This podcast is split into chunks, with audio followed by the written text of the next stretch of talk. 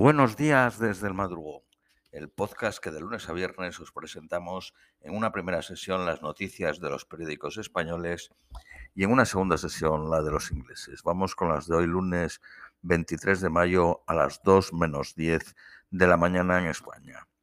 Periódico ABC. Ucrania descarta todo alto el fuego que suponga la entrega de territorios a Rusia. Lituania deja de importar energía de Rusia. En una visita a Kiev este domingo, el presidente de Polonia habla ante el Parlamento ucraniano y fue recibido con vítores. Ucrania no podrá entrar en la Unión Europea antes de 15 o 20 años, según el ministro francés de Asuntos Exteriores.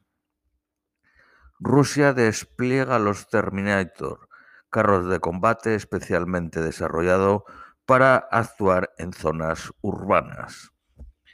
El Parlamento ucraniano avala la prórroga de la ley marcial hasta finales de agosto. El presidente de Serbia evita imponer sanciones contra Rusia y dialogará con Putin sobre el suministro de gas. Zelensky tilda de extremadamente difícil la situación en el Donbass. El canciller alemán promete a Ucrania que las armas alemanas llegarán en julio. Periódico El País.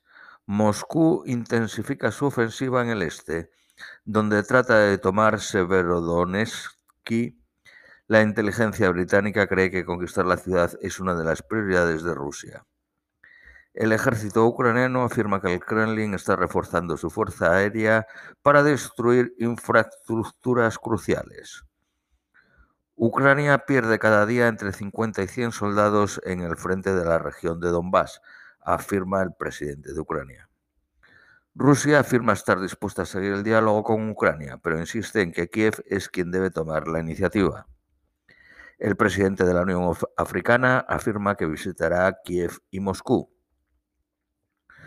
Una exhibición de restos de tanques rusos en el centro de Kiev despierta el humor de los ucranianos. Rusia advierte de que el Ártico se está convirtiendo en un teatro internacional de acciones militares. El autoproclamado jefe de la ciudad ucraniana ocupada por Rusia de Energodar resultó herido en un atentado con explosivos. Rusia afirma haber destruido otros seis puestos de mando del ejército ucraniano.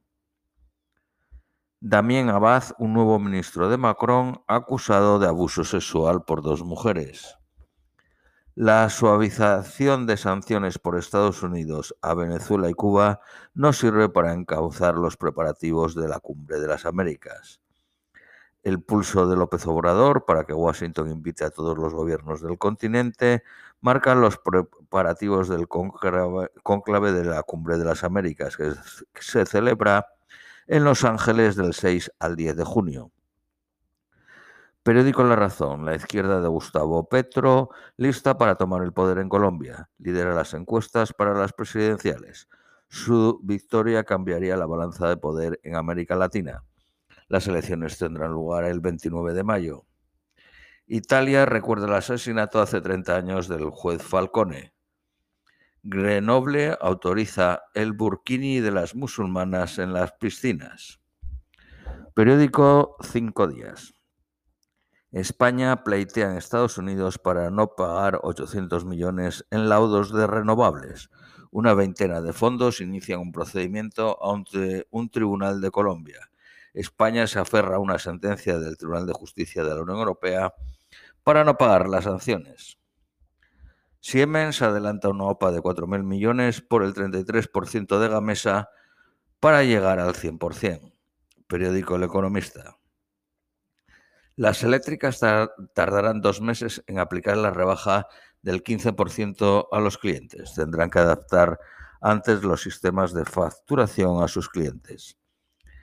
Alemania contrata cuatro regasificadoras flotantes que, pondría, que podrían entrar en funcionamiento en cuestión de meses.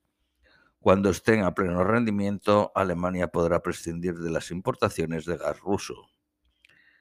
CaixaBank aviva la guerra frente a los fintechs en pago aplazado con Go.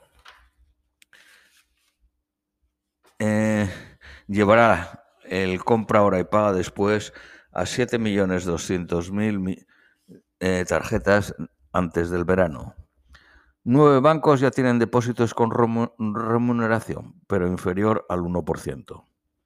Radio Televisión Española duplica el gasto en personal de A3 Media y Mediaset juntas.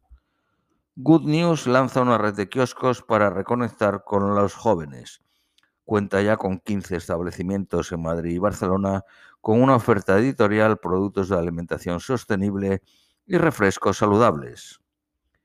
China lleva su reserva estratégica de petróleo llena, su reserva estratégica de petróleo gracias al crudo ruso. La Casa Blanca reconoce riesgo de recesión ante la elevada inflación. Periódico ABC. Noticias nacionales españolas. El gobierno carga sobre los funcionarios la mitad del coste de la subida de las cotizaciones máximas. Sánchez deja sin ejecutar el 35% de los fondos contra la despoblación. La hotelera Meliá supera las reservas de 2019 en costa, pero avisa sobre la falta de trabajadores y los precios bajos de Turquía.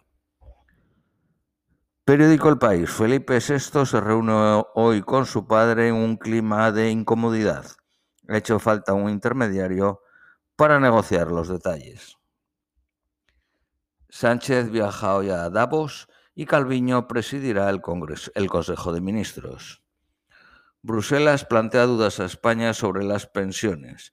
Las incógnitas deben resolverse antes de la entrega de fondos europeos de 2023. Periódico La Razón. Sánchez afronta otra semana marcada por la crisis de Pegasus. Estudia anunciar una reforma de los controles del Centro Nacional de Inteligencia. Puigdemont llevará a Europa el espionaje a su abogado. La precariedad que pretende combatir la reforma laboral mantiene a uno de cada tres trabajadores públicos en la temporalidad. Es un récord histórico.